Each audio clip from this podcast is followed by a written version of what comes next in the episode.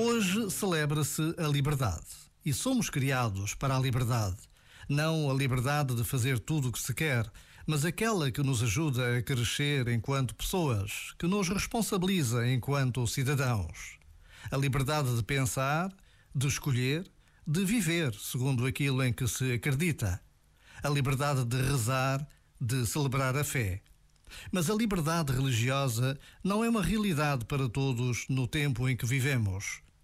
Por vezes, basta a pausa de um minuto para tomarmos consciência de como é grande e tantas vezes implacável a dimensão da perseguição religiosa no mundo. Este momento está disponível em podcast no site e na app.